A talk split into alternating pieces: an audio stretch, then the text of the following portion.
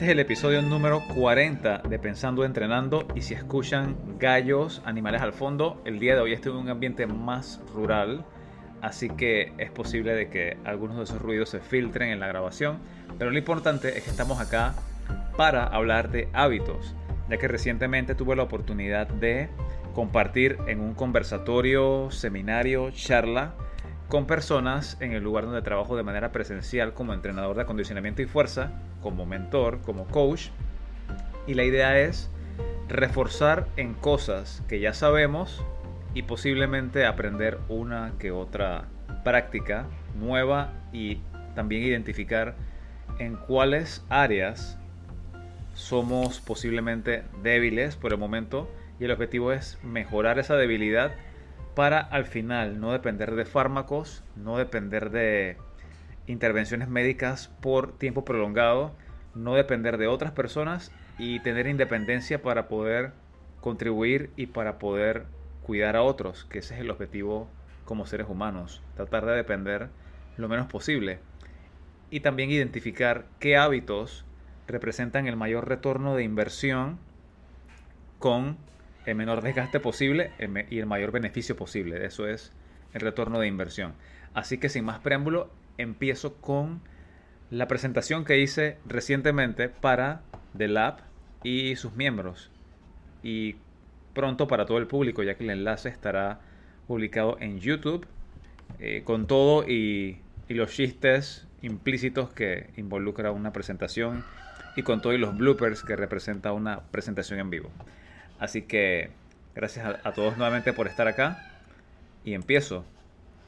Como, como dije anteriormente, el objetivo de, de este podcast, de este episodio, es reforzar hábitos, es identificar dónde tenemos que mejorar y también la idea es convertirnos todos en agentes de cambio para impactar a la gente en nuestro círculo inmediato, para tener influencia sobre personas que necesitan cambiar, no porque queremos cambiarlos, no porque queremos demostrar que somos o que sabemos más que ellos, simplemente porque aprendemos cosas en el camino que sabemos que nos estaban afectando de manera negativa y qué mejor regalo que darle algo de enseñanza a otros para que también mejoren sus vidas.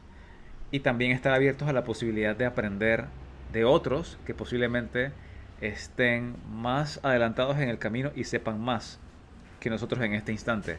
Nunca subestimemos la capacidad de los demás de enseñarnos cosas que no sabemos. Y quiero definir entonces qué es salud, porque puede ser ambiguo, puede tener diferentes definiciones, puede ser subjetivo. Y la definición oficial es que se trata de un estado de bienestar completo, que no solamente se limita al físico, sino que también involucra componentes mentales y sociales.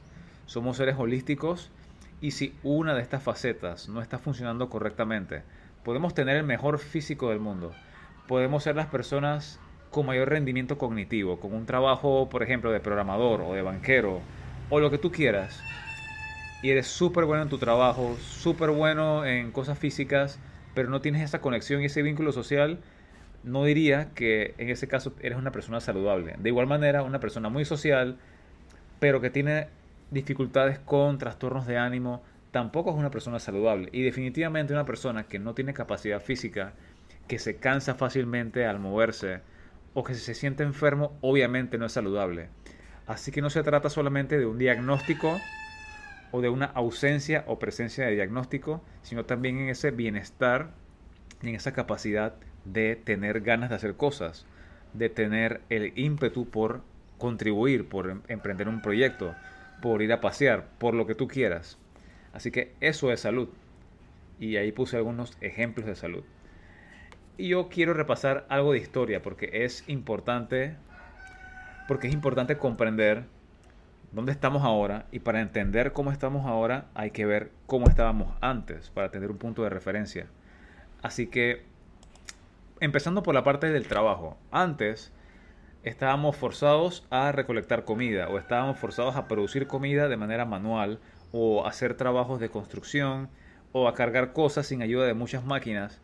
Pero con la aparición de la revolución industrial, todo ese trabajo se agilizó con la promesa de que íbamos a tener más producción, más tiempo libre. Y sí es cierto, hemos tenido avances en la producción, tenemos más tecnología. Gracias a esa tecnología hoy puedo transmitir, grabar un podcast, puedo tener un teléfono celular, puedo tener una computadora y son buenos avances. Agradezco la tecnología, pero al mismo tiempo la aparición de estas ayudas ha hecho que el ser humano tenga con el tiempo que hacer cada vez menos y menos esfuerzo físico, llevando a limitación de capacidades y llevando también a dependencia y a cambio en hábitos de sueño. Incluso ahora con la aparición de la computadora, que cada vez se hace más pequeña, ahora tenemos el computador en un teléfono celular, en tablets, en relojes inteligentes, Incluso me atrevería a decir que nos está quitando la capacidad de pensar por nosotros mismos. Me parece magnífico tener herramientas para agilizar búsqueda de información, pero si es utilizada en exceso esta herramienta, perdemos agudeza mental. Todos conocemos a personas que aún memorizan el número de teléfono suyo o de otras personas, pero la mayoría ni siquiera saben información básica, todo está guardado en la nube, todo está en un chat, todo está en un, en un notepad y estamos perdiendo, gracias a tanta ayuda, la capacidad de funcionar óptimamente. De nuevo, esto no es malo, sino que hay que encontrar un balance. Y la actividad física no solamente era trabajo, porque antes, me refiero a, a la antigüedad, pensemos en griegos, pensemos en chinos, pensemos en los hindúes, pensemos en sumerios, siempre la humanidad ha estado en guerra de una manera u otra. Así que el ser humano comprendió de que debía prepararse para ser más efectivo en esas guerras. Y también obviamente luego se entendió que la actividad física también era una expresión humana, una expresión de, rendimiento y de capacidades. Así que crédito a los griegos por traer la actividad física y el ejercicio de la guerra a la competición y gracias a eso existe existen muchas modalidades del ejercicio y existen los Juegos Olímpicos y existe el deporte. Ahora, esa era la situación anterior en cuanto a movimiento físico, no trabajo, sino otras razones. Y ahora predomina el culturismo gracias al impacto del el siglo pasado de películas, la aparición de los gimnasios en California. También poco a poco se fue incluyendo a la mujer, porque antes solamente era una cosa de hombres hacer ejercicio de fuerza y también el deporte como actividad física estructurada con reglamento y ya con fines más competitivos. Lo que quiero resaltar acá es que eh, como estamos hoy no es por casualidad, sino que tiene antecedentes históricos que prevalecen hasta hoy. En cuanto a comida, ¿qué hacíamos antes? Antes se tenía que recolectar, se tenía que cosechar, sembrar, cazar, y la comida era más difícil de obtener, así que las porciones eran más limitadas. Y como las porciones eran más limitadas, era difícil caer en excesos. También involucraba movimiento físico esa, esa cosecha, esa siembra, y en general todos estábamos más fit. Si observamos fotos, por ejemplo en Panamá o incluso de, de Occidente o de cualquier parte del mundo, una foto de los años 70, 60, 80 se observa que prácticamente no hay obesidad en, la población general. Era un caso muy extraño, un caso esporádico, mientras que ahora parece ser la norma, ya que ahora toda la comida está altamente disponible, no siempre de la mejor calidad. Es tan fácil como pedir un servicio de entregas, un delivery, y podemos pedir combos agrandados, porciones súper gigantes, y todo tiene exceso de, o de sodio, o de grasa saturada, grasas trans, azúcar de diferentes tipos. Y esta es la situación actual en cuanto a la comida. Ya no tenemos que esforzarnos por sembrar y cosechar. No sé cuánto es el porcentaje de personas que realmente producen tanto carne como vegetales, como tubérculos, como granos, pero estoy seguro de que es un mínimo de la población que realmente se encarga de crear, producir para todos los demás y distribuir para todos los demás. Importante, ¿de qué nos enfermábamos antes? Y todo era infeccioso hasta la aparición de avances médicos, antibióticos, algunas vacunas. Pero actualmente las causas de muerte y de enfermedad a nivel mundial tienen que ver mucho más con problemas del metabolismo y problemas del corazón y sistema cardiovascular. Y para ilustrar un poco, voy a listar algunas enfermedades infecciosas que posiblemente casi que se escuchan el día de hoy. Está la viruela, poliomielitis o polio, tuberculosis que prácticamente no existe, sarampión, paperas, conozco muy pocas personas con estas enfermedades o incluso de historias de personas con esas enfermedades. Prácticamente no oigo. Fiebre amarilla, el siglo pasado por la construcción del canal de Panamá. Sí recuerdo haber leído que hace más de 100 años la fiebre amarilla era un problema. El cólera, que prácticamente está erradicado y es cuestión de higiene. Y actualmente escuchamos diabetes tipo 1, diabetes tipo 2, síndrome metabólico, que significa obesidad, hipertensión y diabetes tipo 2 combinadas. Tenemos problemas con las glándulas, tiroides, tanto hipertiroidismo como hipotiroidismo, enfermedad coronaria, insuficiencia cardíaca, arritmias, hipertensión y accidente cerebrovascular o derrame o apoplejía. Estas son las enfermedades que casi siempre escuchamos que otras personas sufren o que alguien en nuestro círculo familiar sufre o que tal vez hemos sufrido nosotros mismos. Y también, obviamente, algunos tipos de cáncer. Estadísticas en Panamá, porque es importante entender un poco de números. Y el 73%, 73 de la población en Panamá actualmente parece de sobrepeso. Si vas a un lugar, dice el número que si hay 10 personas, 7 van a tener sobrepeso. Sobrepeso significa un IMC o relación peso-talla de más de 25, el coeficiente 25, o un porcentaje de grasa mayor de 25 a 30. El 14% de las personas en Panamá, adultas, no, de todas las edades, sufre de diabetes tipo 2, de acuerdo a estadísticas del MINSA en el año 2022. Y 450.000 personas, de acuerdo a estadísticas del 2022, son prediabéticas, o sea que tienen resistencia a la insulina y eventualmente si no revierten su forma de vida, sus hábitos, van a sufrir diabetes tipo 2, obesidad, Parkinson, Alzheimer's, y esto es realmente preocupante. ¿Y cómo está el mundo? El mundo actualmente no difiere mucho de las estadísticas en Panamá. Y tengo una gráfica interesante acá que proviene del el sitio web Our World in Data, nuestro mundo en datos, y establece que el 74% de las personas muere por enfermedades no transmisibles. Esto quiere decir que no tiene que ver nada con bacterias, con microbios, con transmisión de una persona a otra. Y solamente el 14, en comparación al 74, muere de enfermedades infecciosas, que eso es asunto más del siglo pasado y del antepasado. La principal causa de muerte a nivel mundial, 33% es de enfermedades del corazón, ataques cardíacos, accidente cerebrovascular y otras enfermedades que mencioné anteriormente. Eso representa 18.5 millones de muertes y un promedio por día de 50.000 850 a nivel mundial y me parece que es demasiado.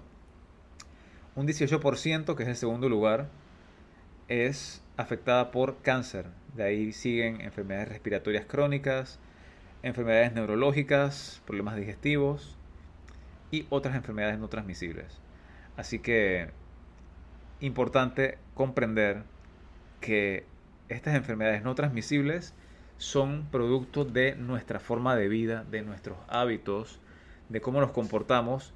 Y no quiero decir entonces que eres o, conoces o somos culpables. Somos culpables tal vez en ignorancia porque el sistema de producción de comida, la facilidad con la que consigues cosas que no te aportan densidad nutricional, con el problema de que algunas personas no tienen simplemente el acceso a consumir, a comprar comida de mejor calidad. Así que es un problema complejo y no se trata aquí de apuntar con un dedo y de culpar a las personas, sino de tratar de establecer y adquirir conciencia de que esto nos está afectando y de que tenemos que buscar mecanismos, tenemos que buscar formas de comprender cómo revertir esto, porque somos una sociedad que ha avanzado tanto, tenemos edificios, tenemos aviones, hemos ido al espacio, estamos pensando en ir a Marte, estamos viendo al fondo del océano, somos capaces de muchas cosas, pero al mismo tiempo nos estamos enfermando ahora de cosas que normalmente no nos enfermaban. Resolvemos un problema y causamos otro, y este es un problema posiblemente inevitable de la evolución. Pero si fuimos capaces de ir a la luna, pues supuestamente, porque hay teorías de que dicen que no fuimos a la luna, o de que fuimos capaces de desarrollar microchips, computadoras que caben en, tu mano, de que tenemos una, un internet, de que tenemos computadoras, inteligencia artificial, yo creo que es posible de que si ponemos la voluntad y dedicamos esfuerzos y recursos a revertir o a comprender cómo funcionan estas enfermedades no transmisibles, es muy posible de que podamos mejorar nuestra condición y no solamente individualmente, sino contribuir y regar el mensaje de que las personas sí pueden tener, eh, pueden tomar responsabilidad y pueden contrarrestar este problema.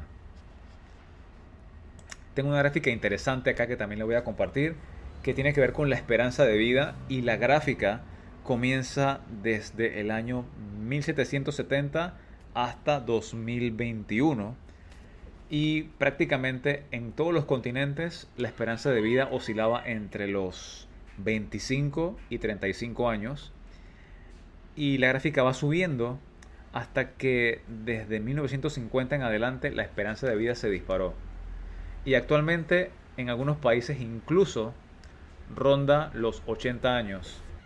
Pero no solamente importa cuánto se vive, sino cómo se vive. Y también tengo otra estadística acá de la página Our World in Data y dice que el uso de opioides, que son medicamentos para el dolor, ha aumentado significativamente desde el 2000 hasta el 2019, principalmente en personas mayores de 70 años. Y como sabemos, los opioides son responsables de muertes por sobredosis principalmente.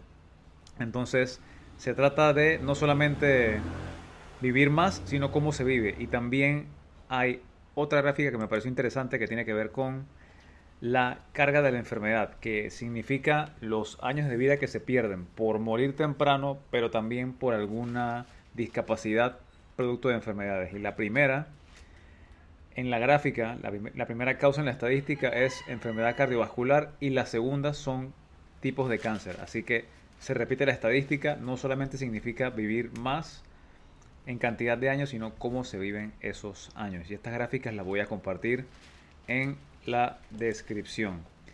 Y actualmente la vida de una persona que vive, que reside en la ciudad o incluso en suburbios, es sedentaria y es con comida ultraprocesada en la mayoría y con porciones exageradas para el gasto físico y también el uso de medicamentos para intentar corregir hábitos que no son o que no están alineados con la evolución.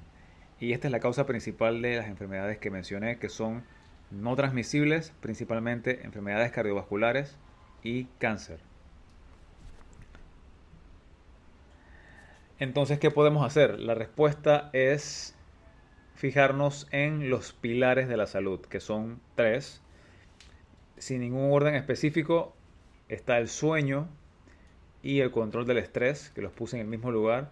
Está el movimiento físico y ejercicio y la alimentación. Y me atreví a incluir en la alimentación no solamente si comer ultraprocesado o no, o si porciones, sino también la ingesta de tóxicos, de microplásticos, parabenos, talatos y otros compuestos que causan daños al sistema endocrino. O sea que alteran el balance hormonal, que tiene que ver mucho con el metabolismo, tiene que ver con infertilidad, con aparición de algunos tipos de cáncer y también con problemas cognitivos.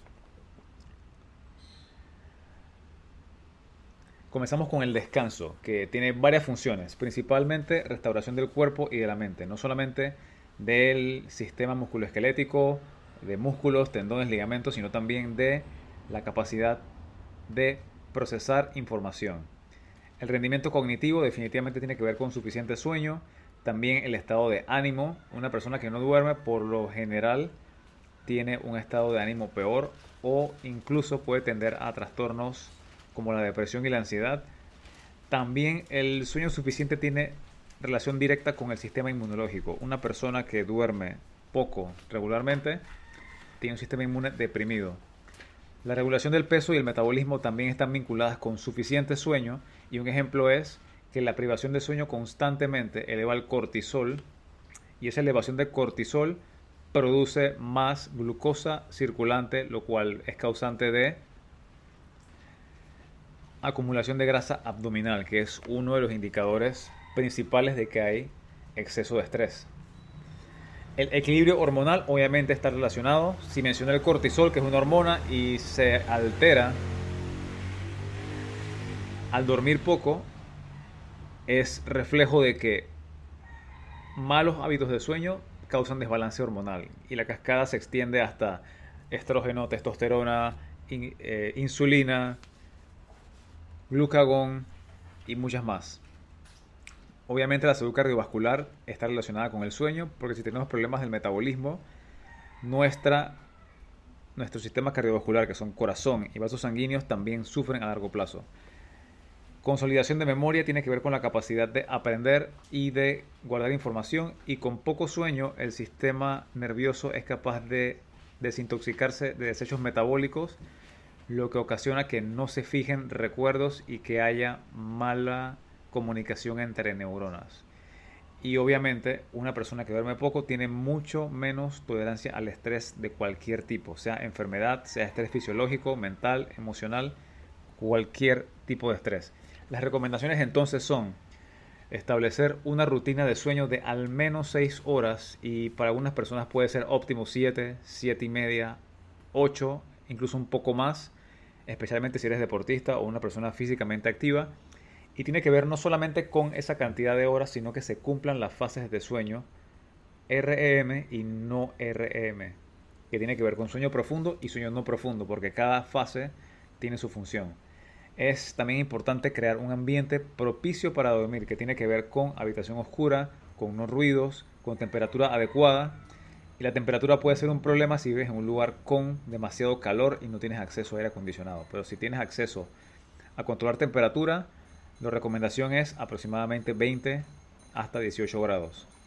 La exposición a pantallas electrónicas de tablet, teléfono, computadoras y, televisores también son causa de trastornos de sueño, ya que la luz proveniente de este tipo de dispositivos es principalmente de tono azul y este espectro tiene que ver con la activación en general y nos hace estar despiertos en horas de la noche. Así que si quieres dormir pronto, la idea es por lo menos una hora antes de la hora que, pretendes dormir, alejarte de pantallas que emitan luz azul. Aunque hay recursos para contrarrestar este, este problema de la, luz azul con lentes naranja o con regular filtros en distintos dispositivos, lo ideal sería alejarse de luces brillantes y azules tan pronto como anochece si es posible. La comida también influye con el descanso, ya que si comes o ingieres demasiadas grasas en la noche, la digestión es muy lenta y va a interferir con tus fases de sueño. Y también si comes muy cerca de tu hora de dormir, podrías presentar el mismo problema. La actividad física regular funciona como pista para que el sueño ocurra a la hora adecuada, pero el problema está en si la actividad física es demasiado intensa y si está ubicada muy cerca de la hora de dormir. Así que una recomendación sería darle un espacio de al menos 3 horas antes del ejercicio o antes de dormir. Entre el ejercicio y dormir, al menos 3 horas para evitar que esa actividad física, esa secreción de adrenalina y cortisol interfiera con tu sueño y tus fases de sueño. Obviamente limitar consumo de sustancias estimulantes como el café, que es la principal, la cafeína. No solamente está en el café, también el té negro y el té verde y también el chocolate, incluso algunas especias como la canela o picantes pueden alterar o afectar el sueño. Y algo muy difícil de hacer en esta época es tener un equilibrio trabajo-descanso, ya que existen horas extra o trayectos largos. Y este tipo de estímulo, productos del trabajo, está muy relacionado con que las personas cuando llegan a su casa siguen activas, al menos mentalmente, y les cuesta dormir por producto del estrés. Repasando alimentación, lo importante son las porciones, aunque siempre discuto de que no es realista pedirle a las personas que regulen la cantidad de comida si lo que consumen es un producto que inhibe el mecanismo del hambre o desregula el mecanismo del hambre.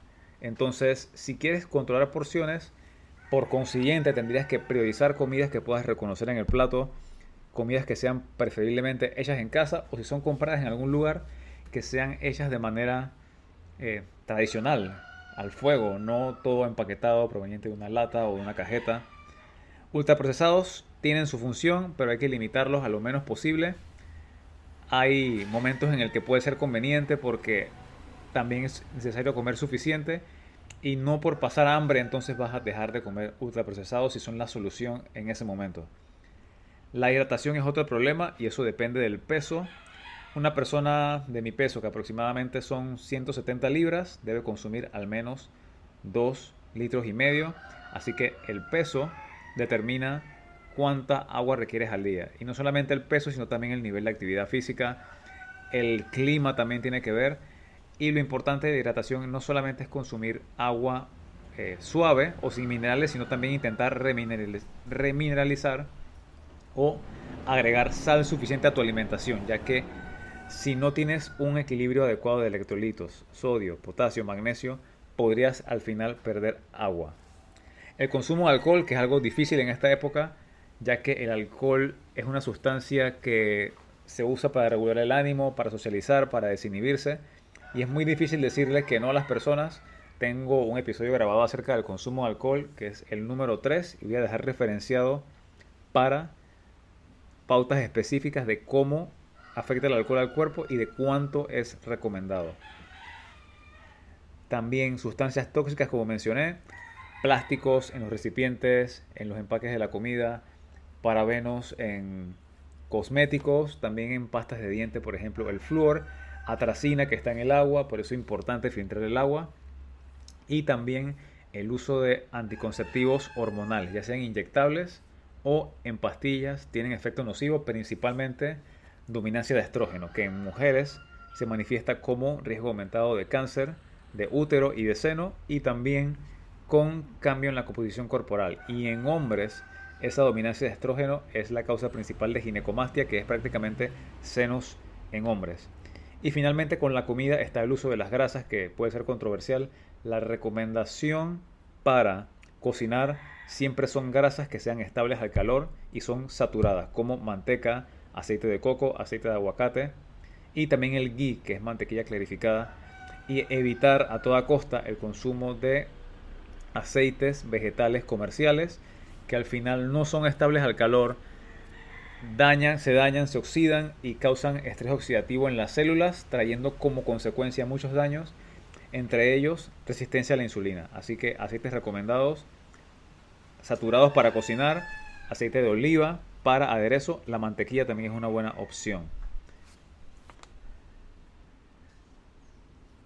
En cuanto al movimiento, hay una confusión en cuanto a... Y dije en cuanto dos veces, pero no importa. Lo importante es determinar la diferencia entre actividad física, ejercicio y deporte, porque puede ser que se piense que las tres son lo mismo o que las tres significan salud, pero actividad física significa cualquier movimiento que involucre un gasto energético. Puede ser simplemente ir al trabajo, puede ser ir a hacer un mandado o pararte, sentarte. Eso es actividad física y no va alineada con ningún objetivo más que sobrevivir. Está el ejercicio sistemático que ya tiene un objetivo, que ya tiene un fin y tiene que ver con hacer cantidad de repeticiones o entrenar por distancia o por un tiempo determinado y este es el tipo de actividad física que necesitamos para contrarrestar el daño producido por la falta de trabajo físico. Y finalmente el deporte, que mal dicho significa salud, porque el deporte representa riesgo de lesiones si hay sobreuso. No es malo hacer deporte, pero es importante entender que no es indispensable para salud. Lo que me atrevo a decir que es indispensable para salud sería actividad física regular, simplemente caminar lo más posible, algunos dicen que 10.000 pasos al día, pero hay estudios de que 7.000 pasos es suficiente para hacer cambios significativos en mejoras en tu metabolismo. Y el ejercicio físico, desde luego, porque tiene un componente de fuerza y de resistencia que puedes programar de acuerdo a tu objetivo. El deporte, si te gusta, puedes hacerlo, pero tener cuidado con la cantidad, tener cuidado con estar preparado para la intensidad de esa actividad. Así que Lo importante es actividad física regular y ejercicio programado. Hay una gráfica interesante que encontré que habla de los diferentes beneficios que tiene en el cuerpo el entrenamiento, tanto de fuerza como de resistencia. Y voy a mencionar lo que veo en la gráfica. La primera contribución es para la homeostasis de la glucosa, que tiene que ver con la sensibilidad a la insulina, la capacidad del cuerpo de utilizar glucosa como combustible. Y esto, si no se controla, deriva en aparición de diabetes tipo 2, obesidad, hipertensión y un montón de problemas. Un libro que cubre muy bien este tema se llama Why We Get Sick, que va a estar referenciado abajo y habla de cómo la resistencia a la insulina es causa de prácticamente todos los trastornos no transmisibles, incluso tipos de cáncer. Y para regular la glucosa, ambos tipos de entrenamiento son necesarios. Mantener masa muscular con entrenamiento de fuerza y entrenamiento de resistencia, que puede ser bicicleta, puede ser caminar, correr, nadar, ambas contribuyen. Para composición corporal, que tiene que ver con cuánta grasa versus cuántos músculos, cuán, cuán definidos estamos, ambos tipos de entrenamiento contribuyen. Para función cardiorrespiratoria, principalmente el entrenamiento de resistencia, pensemos en triatlón, pensemos en bicicleta, pensemos en fondo, pensemos en correr. Ambas actividades o todo ese tipo de actividades contribuye a la mejora de función cardiorrespiratoria. Ambas contribuyen a la movilidad del cuerpo porque trabajamos ejercicios en diferentes rangos y eso promueve de que tengamos fuerza en flexión y extensión y en rotación en todas las articulaciones. La función mitocondrial que tiene que ver con la capacidad de la célula de producir energía, porque no se trata solamente de ingerir comida, sino de que la célula reciba nutrientes luego de pasar por el sistema digestivo y de que esa mitocondria que está dentro de la célula sea capaz de utilizar ese sustrato, esa, esa comida para producir energía. Si no es eficiente esa mitocondria, vamos a tener fatiga, vamos a tener problemas con degeneración de diferentes sistemas y órganos. Así que esta es otra contribución de ambos tipos de entrenamiento. Para fuerza muscular, prácticamente que exclusivamente el entrenamiento de fuerza contribuye acá y esto tiene que ver con independencia, con capacidad de moverse, con capacidad de hacer cosas sin ayuda. Y la función cognitiva está vinculada tanto con el entrenamiento de resistencia como el de fuerza. Y obviamente el, la pérdida de masa muscular o sarcopenia principalmente se contrarresta con entrenamiento de fuerza. Así que hay que procurar hacer cosas que reten al cuerpo, vencer resistencias, gravedad, progresar el entrenamiento a través del tiempo para evitar tanto pérdida ósea como de masa muscular, que sería sarcopenia, pérdida de músculo, y osteopenia, pérdida de hueso. Y otro punto importante que quiero recalcar con el ejercicio físico es que preferiblemente si es realizado al aire libre. Y la razón es que exponerse al sol tiene funciones vitales como dije hace un rato, regular el ciclo circadiano, que determina cuándo descansas, cuándo despiertas, y ese ciclo está vinculado directamente con secreción de hormonas específicas a diferentes momentos del día. Y si ese balance se interrumpe, somos mucho más propensos a funcionar mal y enfermarnos de prácticamente cualquier cosa. También el sol tiene que ver con la secreción de serotonina durante el día y si hay serotonina durante el día, va a haber melatonina durante la noche. Así que melatonina para dormir y como antioxidante tienen que ver directamente con exponerse al sol. Aparte de que hacer actividad física o ejercicio en ambiente natural también se vincula con la reducción del estrés, conexión con naturaleza, neutralizar estática, contacto con el suelo y alejarse de, por ejemplo, el smog y el ruido, que son factores de estrés importantes que pueden empeorar o iniciar cualquier condición de salud. Y siempre surge la pregunta, ¿cuánto ejercicio? Porque hay regulaciones oficiales o recomendaciones oficiales que te dicen X cantidad de minutos por semana de tal cosa, tantos minutos de, tal, de tal cosa de ejercicio. Y yo diría que actividad física regular, que es simplemente caminar todo lo que puedas. Si te cuesta empezar, una buena herramienta es un reloj para contar pasos o puedes hacerlo por tiempo, 20 minutos, media hora diaria y tratar de incrementar. Y mejor aún, si esa actividad física es parte de tu día a día para ir al trabajo, para volver y prácticamente que no vas a tener que pensar en cuánto porque va a estar integrado en esa rutina. Y de fuerza, lo ideal es mínimo dos veces por semana Algunos sujetos requieren más tiempo de entrenamiento, pero si estás adaptado, puedes hacerlo de manera más intensa. Y entrenar de manera más intensa significa que podrías salirte con la tuya, tener beneficios de salud con menos tiempo, tal vez media hora, tal vez 20 minutos. Incluso hay proponentes de que 10 a 15 minutos a una intensidad alta, entrenando fuerza, son suficientes para causar y mantener adaptaciones. Pero lo importante es evaluar individualmente y determinar cuánto es suficiente y adecuar esa, ese plan, esa rutina a tu condición individual, a tu día a día. Porque puedes trazar el mejor plan de entrenamiento de 5 días, de 6 días, pero cuando vas a la realidad te das cuenta de que no tienes tiempo, no lo completas, no te puedes organizar y eso va a causar muy posiblemente que abandones el ejercicio físico. Recapitulando entonces, ¿qué tenemos que hacer? Primero, yo considero que el movimiento o ejercicio físico no es que más ejercicio significa mejor estado de salud, pero que iniciar un plan de entrenamiento automáticamente comienza a poner a ponerte en conciencia de que tienes que ordenar otras cosas y ese ha sido mi caso. Cuando dejo de hacer ejercicio físico, comienzo a comer peor, comienzo a dormir mal, estoy más estresado y dejo de tener una estructura, mientras que cuando tengo un plan definido, me aseguro de tratar de comer lo mejor posible, de dormir a la hora que es, de exponerme al sol y creo que pasa lo mismo con la mayoría de las personas. Pero tratar de estructurar ejercicio físico para tener un orden y traer beneficios a todos los sistemas que mencioné anteriormente. También dormir entre 6 y 8 horas, tener cuidado con las porciones de la comida, priorizar comida real, que significa comida fresca, que significa carnes hechas en su hueso, incluir fermentados y limitar ultraprocesados. Exponerse al sol de manera regular, no quiero decir quemarse, sino exponerse en la mañana para darle esa señal al cuerpo de regular el ciclo circadiano y también exponerse en el día al rango tolerable sin quemarse para síntesis de vitamina D.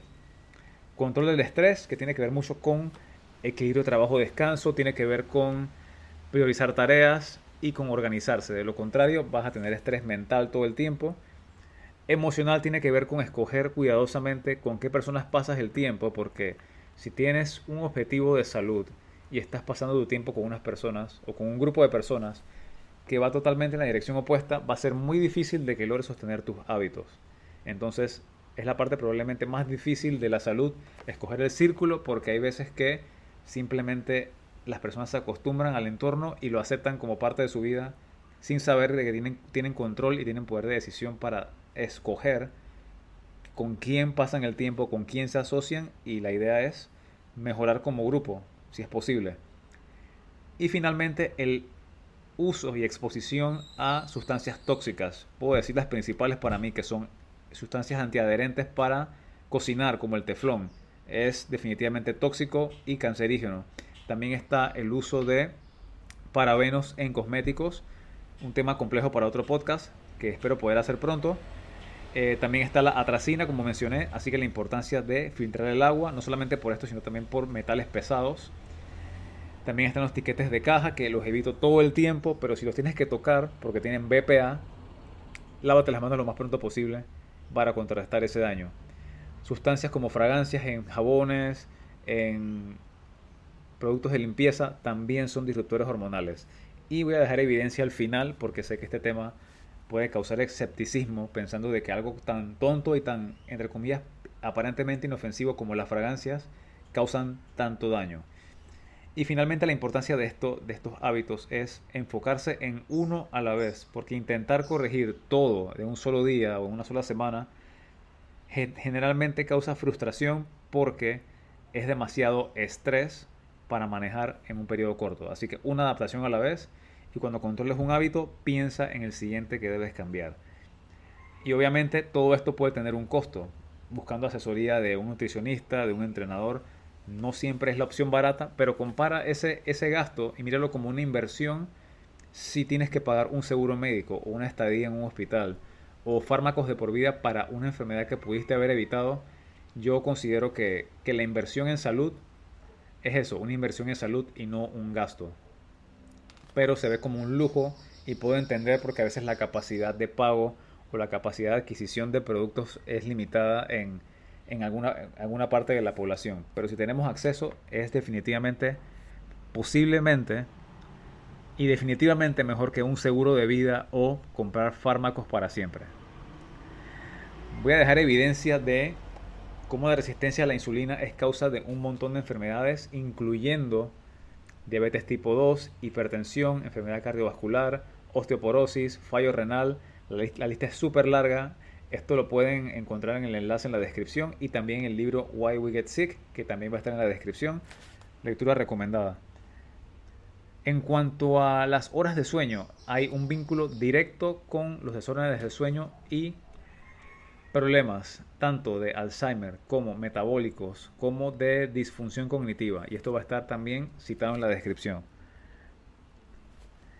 Hay un paper muy interesante que encontré que se titula Entrenamiento de fuerza, resistance, que en inglés es fuerza, y riesgo de mortalidad indica el estudio, que es un metaanálisis, un conjunto de estudios de varios análisis, que la mortalidad fue drásticamente reducida, tanto en enfermedad cardiovascular como cáncer, como en todas las demás causas, por el simple hecho de realizar al menos 60 minutos de entrenamiento de fuerza por semana.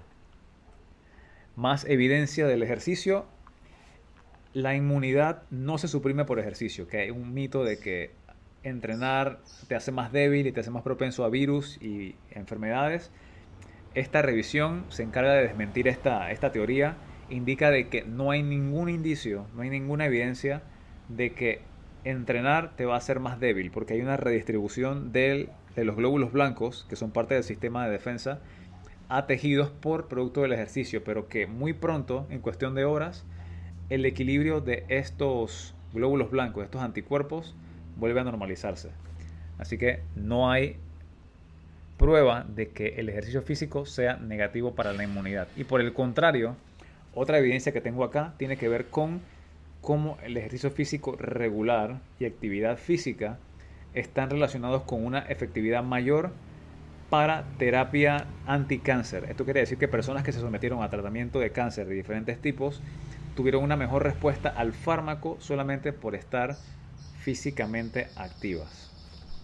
Principalmente el consumo máximo de oxígeno que se desarrolla con entrenamiento de resistencia y lo más recomendado para desarrollar resistencia y fuerza a la vez es el tipo de entrenamiento de intervalos de alta intensidad o circuitos de alta intensidad.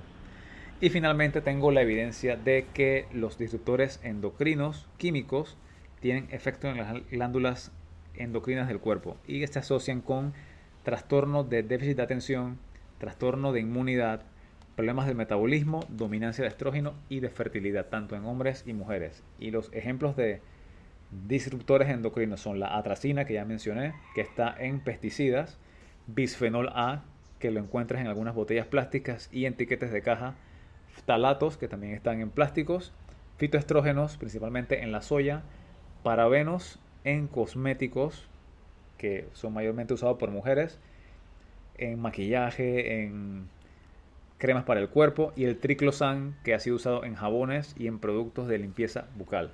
Así que ojo con estos ingredientes. Sé que el tema es eh, relativamente nuevo para mucha gente y que puede ser controversial porque se ha un mercadeo agresivo en cuanto a la limpieza y la desinfección, pero no hemos cuestionado eso que estamos poniéndonos en la piel, si tiene un impacto negativo y la respuesta es que sí lo tiene. Y un ejemplo muy claro era el gel alcoholado durante pandemia. Muchos de los ingredientes eran tóxicos y se reportaron, por ejemplo, problemas en la piel. Es difícil medir el daño endocrino, pero se ve a largo plazo y hay evidencia de que existe. Así que si tienes acceso a evitar este tipo de productos o buscar alternativas más limpias, por ejemplo, limpiar con vinagre y bicarbonato en vez de un desinfectante con olor demasiado fuerte, o por ejemplo, pasta sin flúor, que yo he encontrado opciones, por lo menos aquí en Panamá. También evitar jabones con fragancia. Se pueden encontrar jabones que son eh, sin ningún tipo de, olor. El tiquete de caja no es necesario, hay facturas digitales. Y para la tracina, de nuevo, filtrar el agua con un filtro de carbón activado y de osmosis inversa. Preferiblemente que tenga ambos tipos de tecnología. No es barato, pero más caro es enfermarse. Y finalmente tengo lecturas recomendadas, lo mencioné anteriormente, Why We Get Sick de Ben Bigman, habla de resistencia a la insulina, principalmente como causa de todas las enfermedades no transmisibles prácticamente. El código de la obesidad de Jason Funk, que habla de el contexto por el cual apareció la obesidad, evidencia de cómo nos alimentábamos antes, las causas propuestas de obesidad y las consecuencias de este trastorno. También Why We Get Fat, que es por qué engordamos, de Gary Tops, y es similar al, código de la obesidad, pero una perspectiva distinta en cuanto a cómo llegamos acá, cómo de a, poco las regulaciones se fueron rompiendo a, base de, sobornos y de, y de malas prácticas, y cómo la pirámide alimenticia no tiene mucho que ver con salud, pero más con política. Así que muy interesante la lectura. También en cuanto a tóxicos, eh, está el libro Estro Generation de Anthony G. J. Súper interesante, te habla de todos los problemas con los disruptores hormonales, dónde los puedes encontrar, evidencia científica al respecto y diferentes planes para limitar la exposición a estos tóxicos, que no se puede al 100% porque estamos prácticamente que inundados de estas sustancias, pero se puede contrarrestar un poco el daño. Tengo también para, en cuanto al sueño, Why We Sleep de Matthew Walker y habla de los efectos nocivos de, dormir, cómo establecer buenas prácticas para el sueño, cómo afecta cada fase de sueño al cuerpo. Y Deep Nutrition de Kate Shanahan, que habla de nutrición ancestral, de los pilares de la comida, de cómo la alimentación afecta la expresión genética hacia las siguientes generaciones, cómo afecta la fertilidad, la forma de la mandíbula. Y cita bastante estudios de Weston Price, que fue un odontólogo que se dedicó a ver estos rasgos de la mandíbula, cómo estaban vinculados con los hábitos alimenticios de diferentes poblaciones, tribus y también obviamente de poblaciones urbanas, en donde ya se alteraban estos hábitos de conducta y de, comida. Así que, para terminar, nos ponemos filosóficos de nuevo y hace un par de días me encontré con un tweet de Jordan Peterson, que es psicólogo clínico, lo he citado antes, y Jordan Peterson tuiteó el 24 de enero, 24 de enero, no, el 12 de enero del 2024, encara tus miedos voluntariamente porque esa es la cura y este es el mensaje que quiero dar. Podemos escoger evitar la incomodidad de hacer ejercicio, la incomodidad de hacernos cargo de, de nuestros hábitos de comida, de dormir, pero si no enfrentamos esa incomodidad voluntariamente, vamos a enfrentar el estrés de otra forma. La cura es escoger el estrés de forma voluntaria. Como siempre digo, el estrés voluntario es el camino al nivel que sigue. Y ojalá algún día pueda vender tazas y, camisetas con esa frase, pero por ahora me limito a decirlo siempre, porque estoy convencido de que si no haces algo al respecto ahora, vas a estar forzado a hacer algo después. Y curiosamente, alguien le respondió el tweet a Jordan Peterson y la respuesta dice, tarde o temprano tendrás que encararlos, quieras o no mejor hacerlo temprano y voluntariamente antes de que esos miedos o esos problemas crezcan. Así que así finalizo el episodio de hoy, el número 40. Todo lo que está o lo que mencioné en el episodio está citado en la caja de descripción. Desde los libros que mencioné está también el estudio acerca de resistencia a la insulina, el entrenamiento de fuerza y mortalidad, en cuanto al mito del ejercicio y la inmunidad, desórdenes de sueño y también el estudio para referencia de los disruptores endocrinos. Así que nuevamente eh, Aníbal Araúz en el episodio número 24 pueden dejar una reseña, compartir si el contenido les parece de valor y pueden contactarme también a través de mis redes sociales que están en la misma caja de descripción. Así que bueno, espero que les guste el episodio, espero que la información sea clara y que le puedan sacar provecho. Nos vemos entonces en el episodio número 41, cuando sea que salga.